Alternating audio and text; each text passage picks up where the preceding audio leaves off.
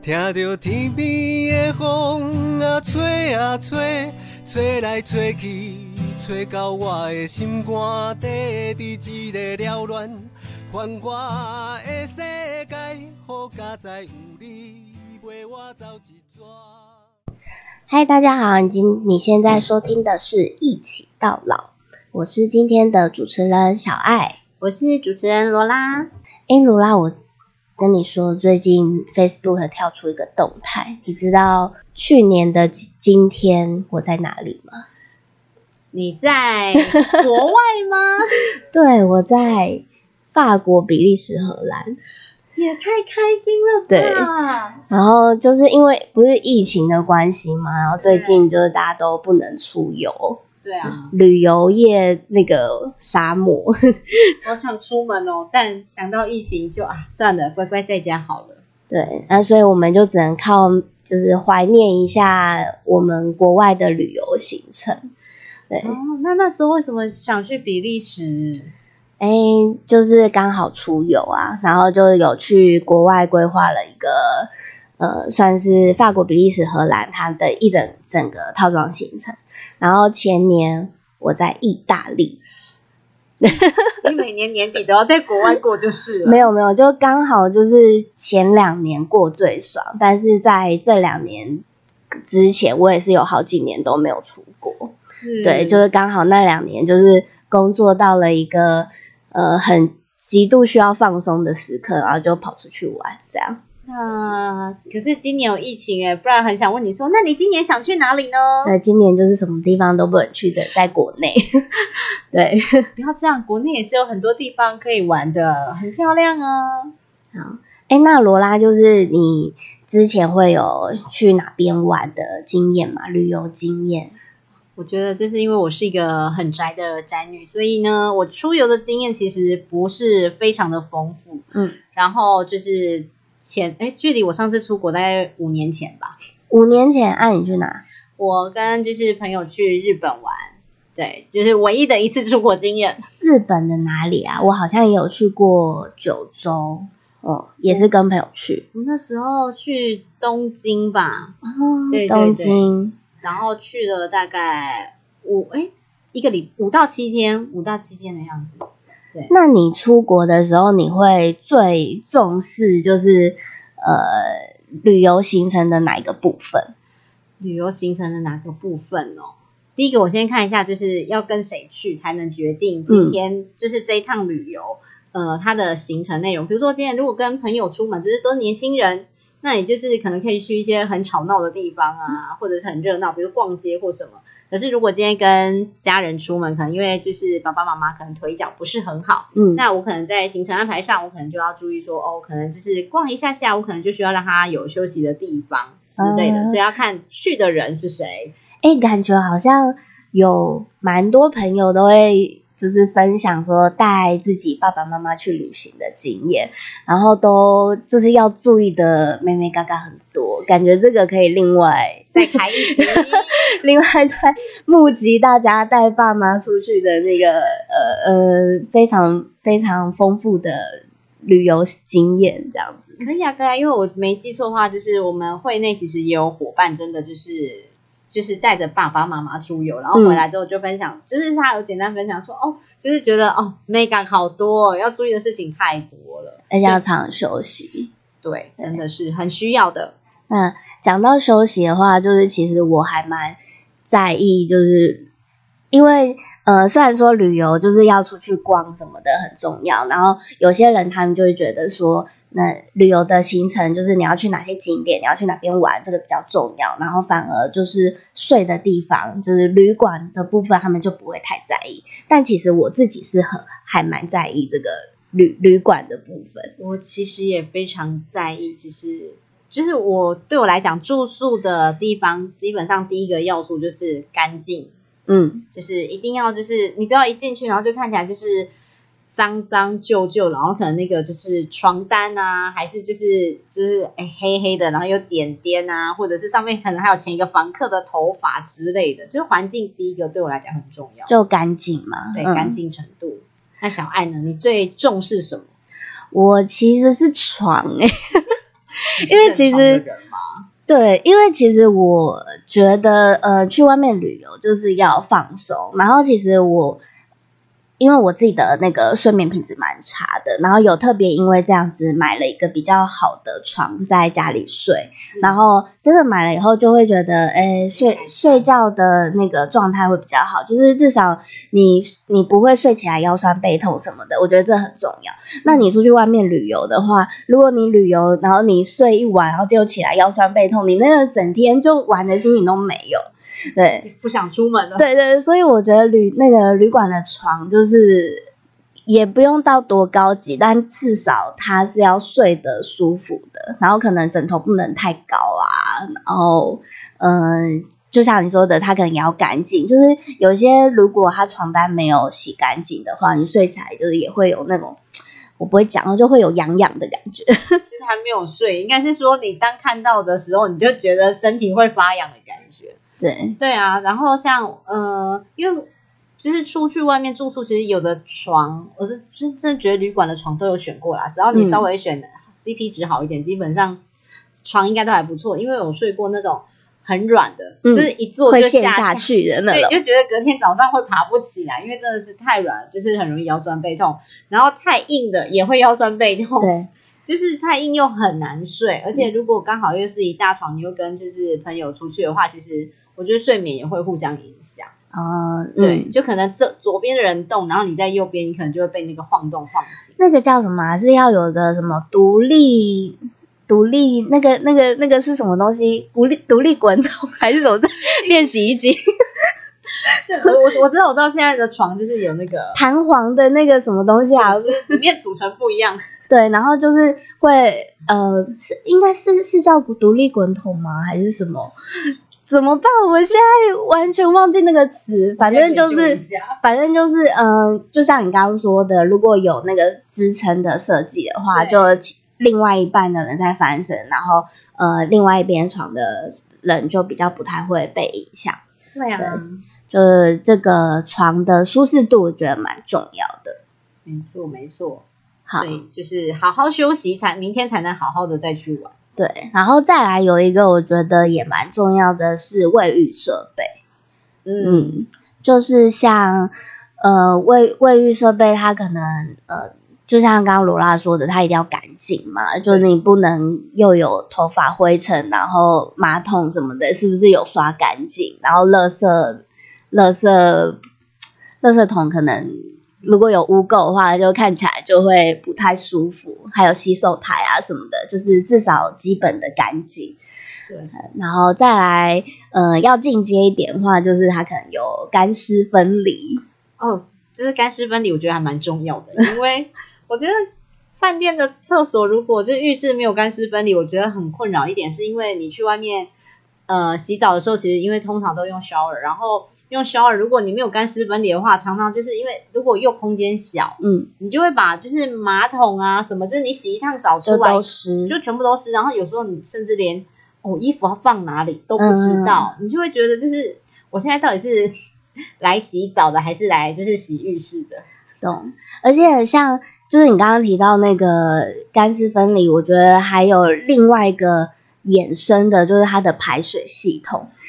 对，很重对，因为就算就是如果它没有没有干湿分离，然后它的排水系统又做不好，就是真的就是会整个狂淹水，然后我进去浴室就要滑倒这样。对，而且啊，但因为像我自己很容易掉头发的人。嗯啊，但我觉得这个是一个个人的卫生习惯，就是我自己习惯，就是使用完毕之后，我会把排水孔上面的头发剪干净。哦，对，然后这是非常好的习惯。对，因为可是有时候你就会就是你的头发还没堵在那里，然后水就下不去，你就会就是你觉得上半身洗干净，可是你脚一直泡在脏水里的感觉。那你就是要洗的时候一直把头发拨开。因为我说头发还没下去哦，还没下去，排水系统不好就有这个状况。哦，对，好，对啊，太可怕了。就是然后再来卫浴里面还有一个蛮重要的，就是可能备品吧。就是虽然说有些我知道有些蛮常去旅游的人，他可能用习惯他自己的盥洗洗用品对对，盥洗用品他就会自己带。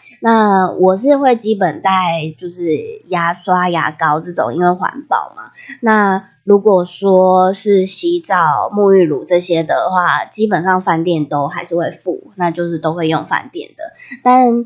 呃，这些设备也是会有分好的、好一点的跟很廉价的。有 level 之差。对。对，可是像我自己出去的话，哦，我先说，因为就是我自己皮肤不是很好，嗯。所以其实我很担心外面的，就是沐浴乳或是洗发精，就是洗完之后会会干痒。嗯。所以我自己出去旅游的习惯，就不管今天是去国内还是在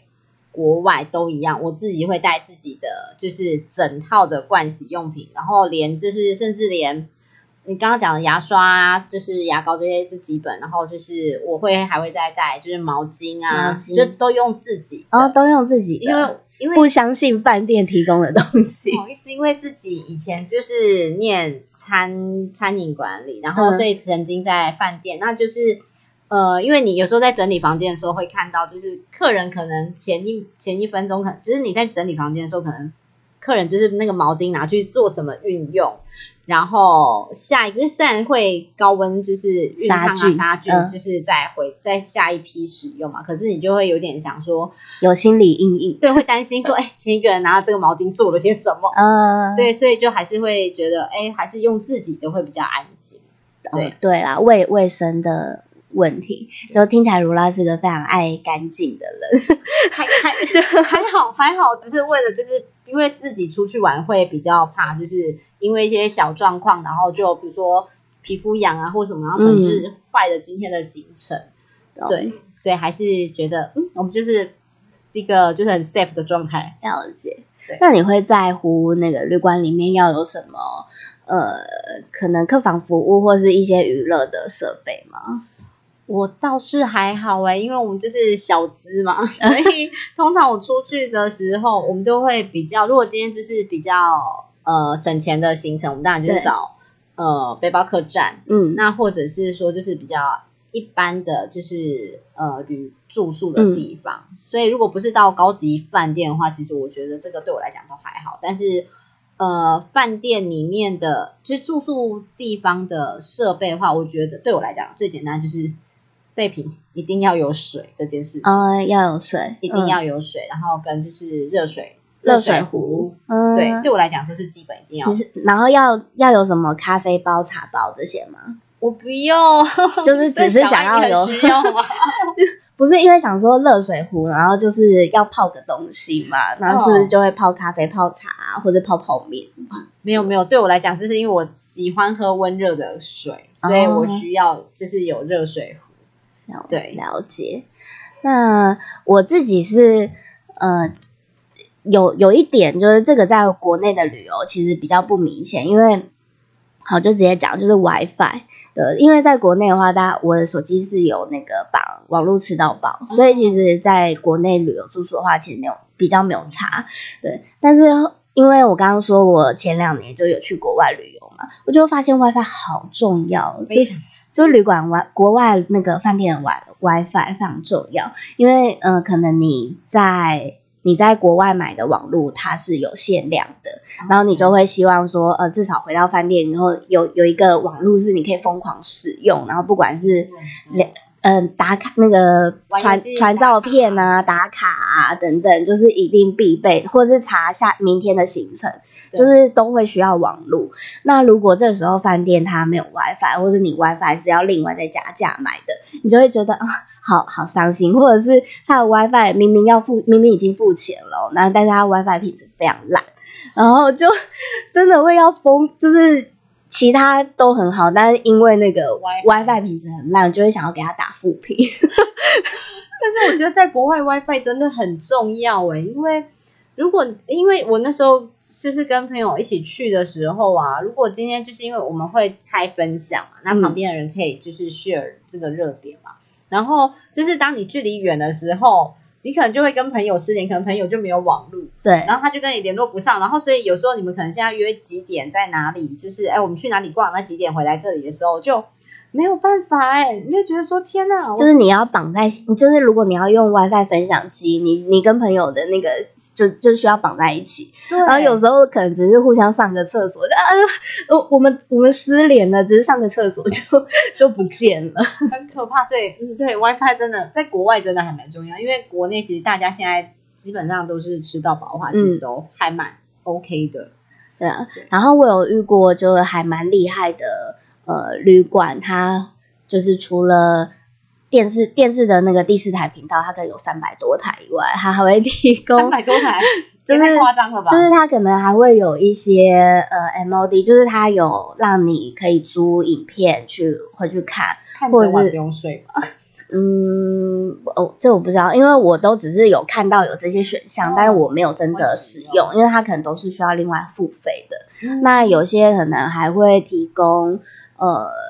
游戏机吧，或者是它的电视，它是直接就是有 HDMI 的插孔，它就可以让你真的是带你自己的游戏机，你就可以去连。对，就是会有像这样的设计。嗯所以这个对你来讲重要吗？就是你很爱玩。如果是一群朋友出去，像一群朋友民宿包栋的这种，就就还蛮重要的。就是大家就可以聚在可能客厅，然后接跟对接可能电视游乐器、Switch 什么的，大家就一起玩。就这这一点会会蛮重要。好，那我自己一直没有试过，但是就是常常偶像剧里面会看到，就是或者电影里面常刚好就是会叫 room service，请问一下小爱，你有试过吗？因为我自己从来都没有。我在呃我在国内的时候，好没有什么印象有教过这件事情，因为因为可能就是在看那个价位的时候，你就会想说啊，叫一个什么餐就要几百几千，就是就是那个你的物价感会很明显，但是国外就会丧失的丧失这个 物价感这件事。对，就是就是因为它用的不是你平常习惯的货币，然后你看到上面的数字，你可能就会想说啊，反正就是出国嘛，然后你就是换了这些外币，你就是要把它花完啊。那我现在手上还有这些钱，我就是要把它花完，不管用任何方式。所以除了 run service 以外，就可能在外面买纪念品什么的，也会比较毛起来买这样。不手软，喜欢 买的。对，就就是会有一种这种心态。对，然后上次我就是有真的在国外，呃，我忘记欧洲的哪一个餐厅，然后我就真的叫了 room service，我就叫了一个牛排排餐，就是 半就晚餐兼宵夜，就叫了一个牛排的套餐，然后很大块，好像十几还二十盎司。你可以吃到隔天早上了吧？对，就是就是 一吃完还吃不完，要放到隔天这样。然后呃，我想一下，他这样子，我我忘记当时欧元是多少，但是换算成台币应该有到四千块，四千，对，就是三。四千块，是一个很惊人的价格。你可以在国内旅游再玩两天了吧？差不多，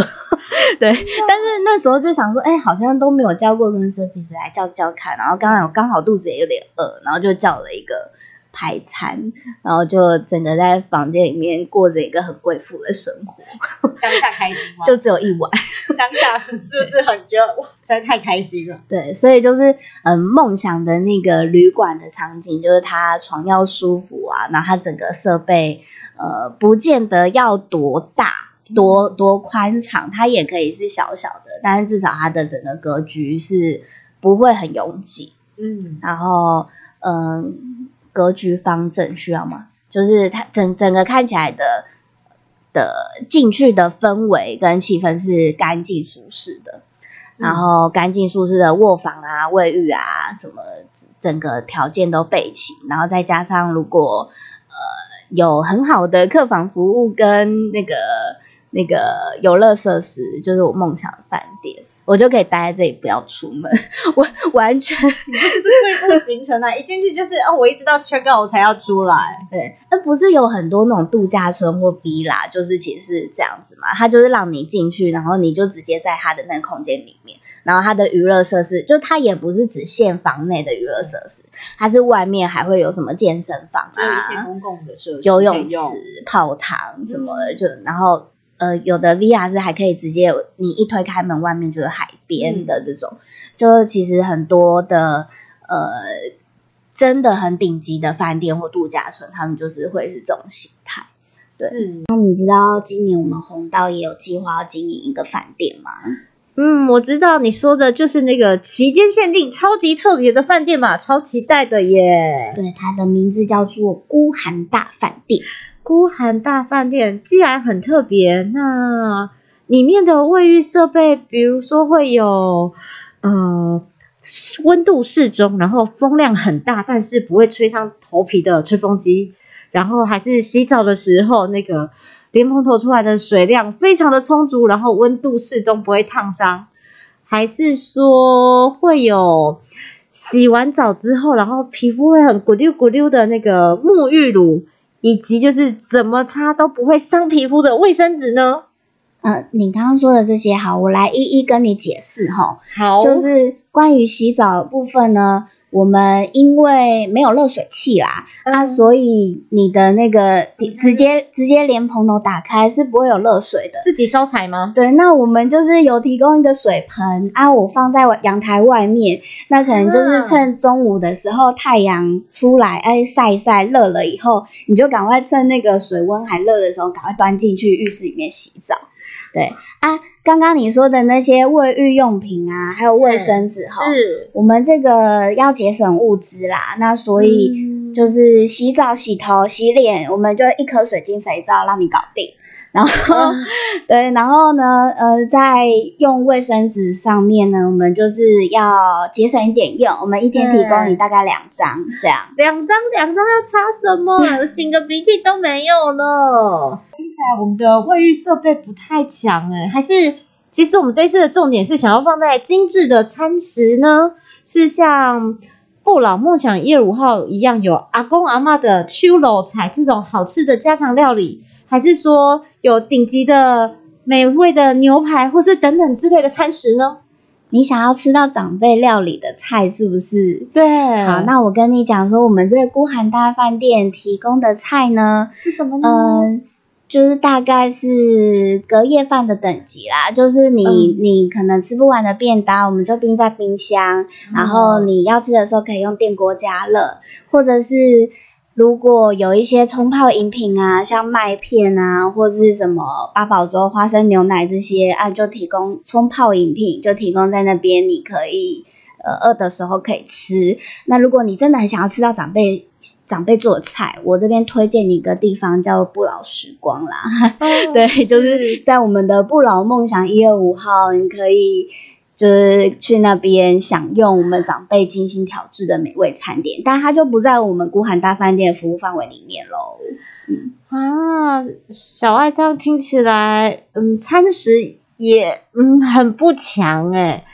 还是说其实外面是有很多娱乐设施，你们主打在硬体设备，比如说呃有三温暖，有温度适中的游泳池，还是让身体健康的健身房？或者是 Switch 吗？会有吗？对，现在到娱乐设备，对不对？对，嗯，我我能期待，好像只剩这里了，只剩这个哈。那我跟你讲哦，现场我们提供你一台老旧的电视啊，这个电视可能就是坏掉了，所以你打开它不一定有画面。啊，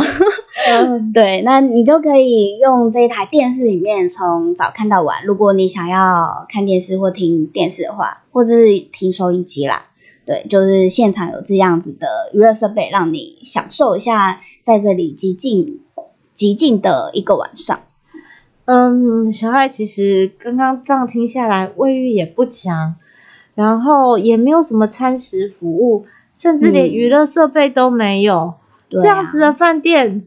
嗯，我想我应该就会主动路过，然后一点都不想要踏进去。是你有没有注意到，我们刚刚讲的这些设备，是你一天也不想住的地方？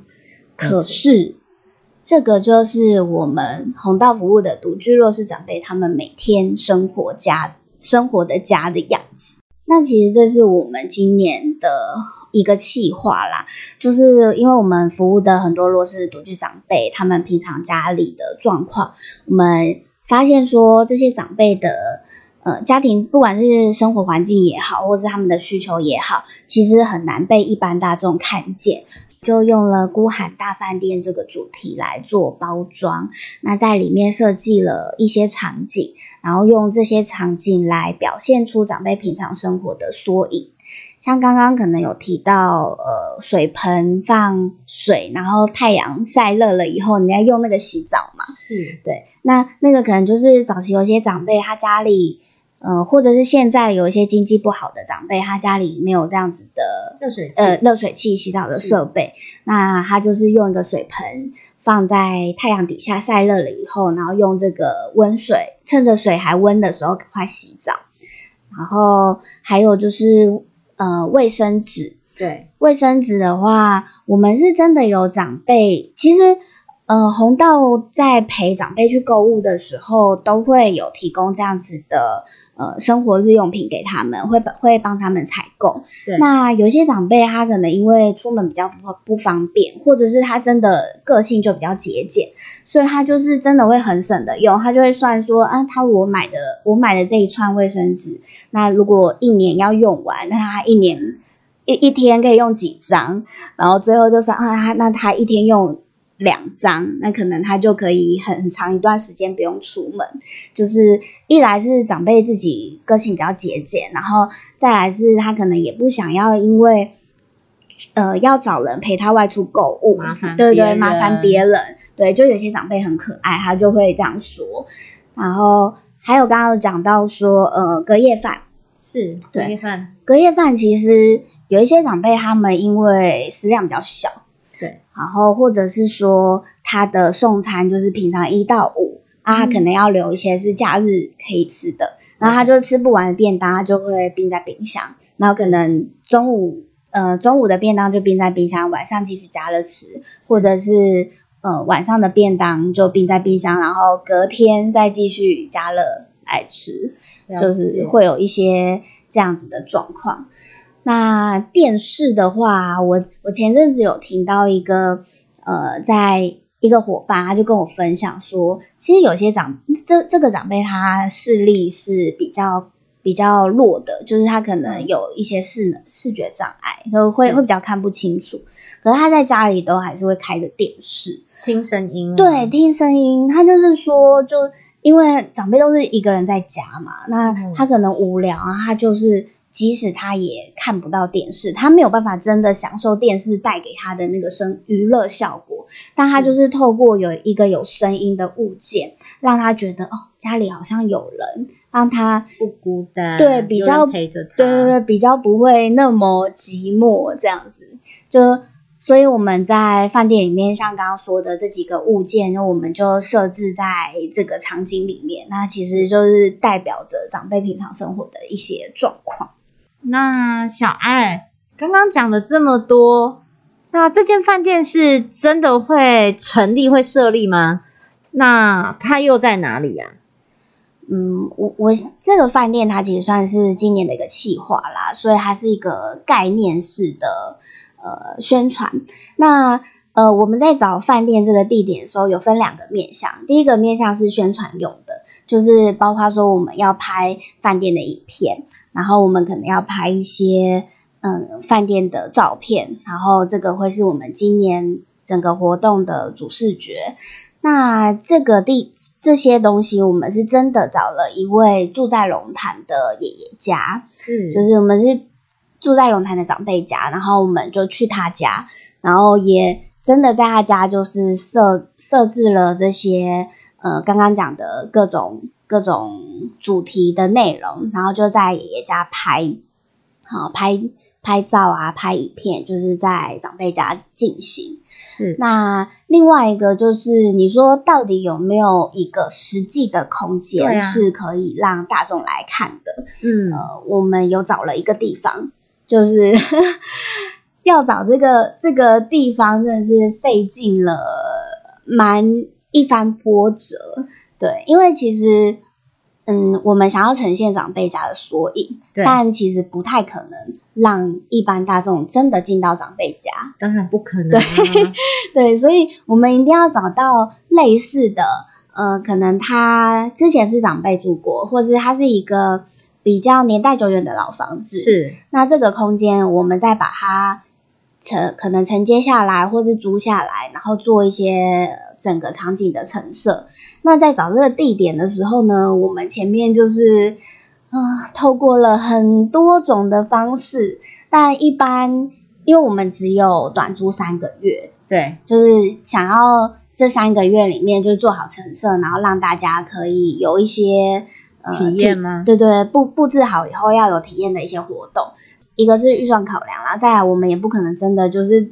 就是真的经营一个饭店，对，不不太可能长久经营一个饭店。那我们就是设定这个地点的目标，就是要短期体验。那光短期体验这件事情，其实就会造成非常多的房东不愿意把场地借给我们。所以当初在找找地点的时候，也是嗯，就到处去问啊，然后呃不看了很多租网，甚至去刊登什么的。那就还好，后来是透过呃一个非常有名的南机台北市南机场在地的一个里长。啊，就是透过他来帮我们牵线，然后就找到了南机场公寓里面的一个这这样子的老房子。对，然后我们就跟就租了三个月的时间，然后在在里面就花了花了蛮长的时间布置吧。难怪那时候常常看到你在工作群组里面说：“嘿，伙伴们，谁家有老旧电视机可以借我？”还是哎，谁家有什么什么东西可以借我？原来是这样子啊！对我那那时候觉得我很像回收业者，就是到处问大家，就是哎有家里有什么什么阿公阿嬷家有什么那个现在已经用不到的东西，什么旧日历啊、旧报纸啊，还是旧的锅碗瓢盆啊，就赶快都借来用一用。对，然后因为很多长辈家不是。呃，最常出现的东西就会是药袋啊，或者一些营养品啊、药啊，然后还要到处跟大家募集说，哎，有没有那个用不到的药袋、药单，或是过期的药，我们就都把它收集、收集，带去 带去现场布置，这样。对，就收集大家的东西也是花了蛮久的时间。那我们精心布置完的饭店啊，到时候就会预计有两种形式的体验。一个是长时间的，一个是短时间的。长时间长时间的话，就会邀请一些 YouTuber，可能他们会对这样子的议题有兴趣，那我们就邀请他来过夜一晚。那他可以呃过夜一，把他过夜一晚的这个中间的发生什么有趣的事情，对，或者是他呃真的很无聊、很痛苦，然后受不了了的这些状况拍成影片。然后最后就是可以用这样的影片，让更多人看到说我们孤寒大饭店的设计，以及里面要怎么他提到长辈的需求。那另外一种形式就会是短期的、短时间的体验。我们计划大概会是规划一个三十分钟到六十分钟左右的一个小活动。那就到时候有比较详细的活动资讯出来，可能会让让大家可以报名啦。就是你可以报名来参加，有有点像是报名密室这样，像这样子的一个小游戏。對，那你就可以到現場去整體驗，參加完整個活動的流程，然後透過這樣的活程，你也呃透過這樣活動的流程，你也在裡面就認識了長輩家的這些主題的設計，然後也知道說長輩家的故事，這樣。對，那除了實際體驗的這兩種形式以外，因為我覺得旅就是飯店的這個概念啊，它你有没有觉得它很适合用在哪一种展览上面？不用说，一定是旅展啊！各式各样的饭店、旅行社都会在那里出现。对，就是我们想说，哎，我们今年用孤寒大饭店这个主题来包装，那也许我们可以搭着这个样子的主题来去参加一些旅展，所以我们就有尝试想要透过一些，呃，不管是旅展的展场，或是实际摆摊的呃其他活动的摆摊。然后在摆摊的主题就用饭店这个主题，然后希望说到时候的一些摆摊设计都可以扣着孤寒大饭店这个概念，让大家路过的民众可以眼睛一亮，想说，呃，这个是什么饭店啊？这个饭店在干嘛？然后结果实际一看才发现说，哦，其实我们是在带出长辈的一些需要，这是整个孤寒大饭店的理念设计。小爱，那听你讲的这么精彩，我们是有要去旅展。摆摊了吗？我们现在已经有确定要去旅展摆摊了。啊，那是什么时候？在哪里啊？我想要跟我的朋友分享。好，那我告偷偷告诉你，那你再偷偷告诉你朋友。好啊，好啊，你快说。就是我们在十一月十三号到十六号会在台中世贸有一个台中旅展，我们这边会做摆摊，然后相关的。呃，宣传啊，孤寒大饭店的设计啊，目前正日以继夜的赶赶工当中，请每边每边每天加班这样子，对，然后就是希望到时候在展场的呈现可以带给大家，呃，孤寒大饭店的一些很很特殊的体验跟特殊的视觉设计这样。啊，不过罗拉。哈，安诺。虽然我刚刚说我偷偷跟你说，然后你再偷偷跟你朋友说，不过我们现在这样子播出的内容，就大家其实都听到了，我们也没有偷偷，没关系啦。欢迎各位听众朋友来到旅展看我们哦。好，那今天节目就到这边结束。我是主持人小爱，我是主持人罗拉，大家拜拜，再见。